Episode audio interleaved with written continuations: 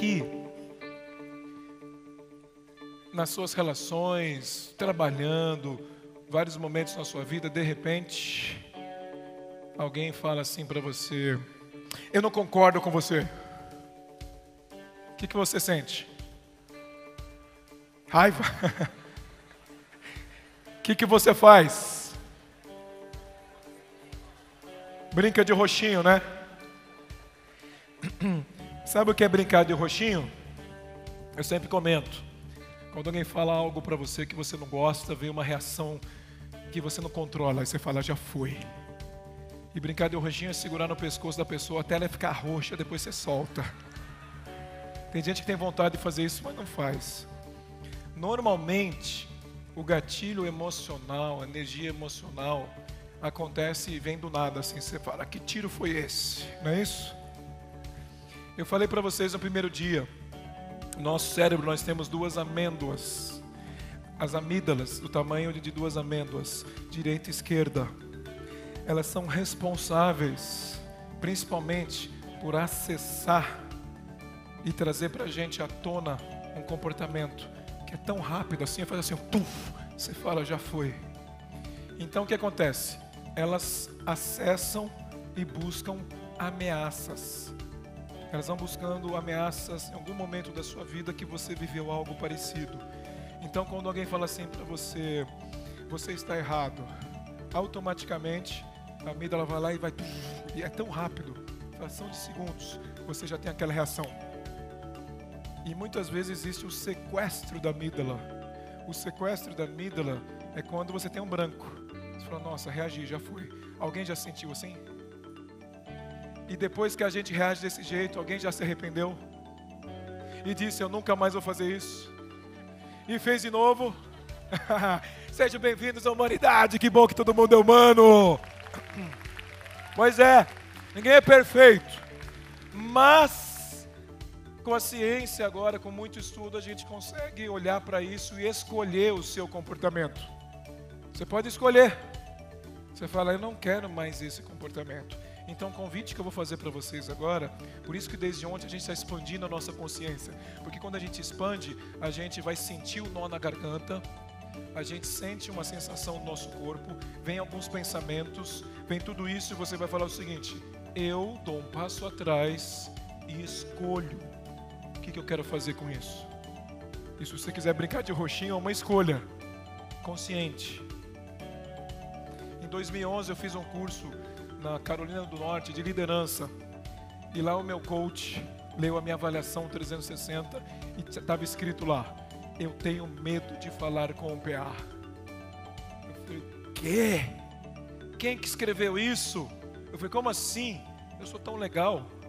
Eu mas é de verdade. Só que eu descobri, quando algumas pessoas vinham falar comigo na empresa, e eu estava muito focado, essa é a minha conversinha, a minha historinha. Eu estou focado. E eu estava focado, e alguém vinha falar comigo falava, tá, tá, sei, aham, aham, pá. Tipo, edita, fala logo, vai direto ao ponto. Alguém percebe isso? Você faz. Eu te convido para refletir. Porque eu, no meio do caminho fica um rastro de pessoas que têm medo de falar com você, de pessoas que não são verdadeiras com você porque têm medo de se expor, e a gente vai falando, puxa, e aí? Então é um comportamento que aí você cria uma, uma mentalidade, uma crença de que pessoas lentas não são pessoas competentes. E não tem nada uma coisa a ver com a outra. Só porque é diferente que você não quer dizer que é melhor ou pior.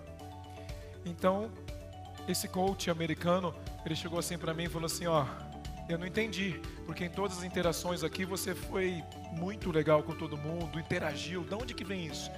Eu falei, quando eu tô com muita coisa para fazer e eu sempre tenho muita coisa para fazer, às vezes, senso de urgência, eu falo, vai, vai, vai.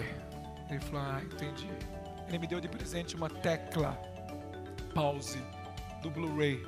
Pausa, para. Quando você sentir isso, você para. Congela. Sabe, brincaram de estátua já. Fiz de estátua. E aí a pessoa fala e depois você fala, que bom que eu fiquei uma estátua. Porque você não se arrepende. E aí eu falei, nossa, faz muito sentido. E aí eu estava vendo, estudando algumas coisas, eu me deparei com uma, uma estátua do São Miguel Arcanjo que fica na Polônia. E ele está em cima de um cavalo e está com uma espada na mão esquerda. E ele não é canhoto. E dizem que está na mão esquerda porque o tempo dele atacar a pessoa é o tempo que ele tem de jogar para a direita e atacar. Só que o tempo de jogar para a mão direita e atacar é o tempo que ele tem para pensar: ataco ou não ataco? É uma metáfora para a gente refletir. Você deveria muitas vezes deixar a sua espada na outra mão. E muitas vezes na vida a gente está na mão que você usa mais. E vai direto ao ponto. Então é uma estratégia para você começar a pensar o quanto você fere as relações quando você reage negativamente. É muito fácil, muito fácil falar, ah, foi o sequestro da amígdala, que é fato. Só que quando você amplia a sua consciência, você tem a possibilidade de agir diferente. Eu vou ter um comportamento diferente. Eu quero agir diferente. Essa é a estratégia.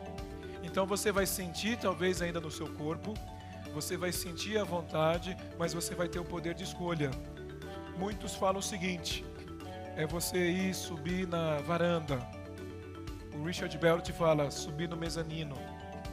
Acontece um evento na sua vida, você sobe no mezanino, que é uma estratégia de ficar numa posição diferente, para você se enxergar. Você olha você e a outra pessoa, e você fala: eu vou ficar quieto, ou eu vou agir diferente. E essa estratégia é fantástica várias vezes durante o dia você é provocado para subir no mezanino. Só que hoje a maioria das pessoas não sobe nesse mezanino, nem conhece o mezanino, porque a reação vem.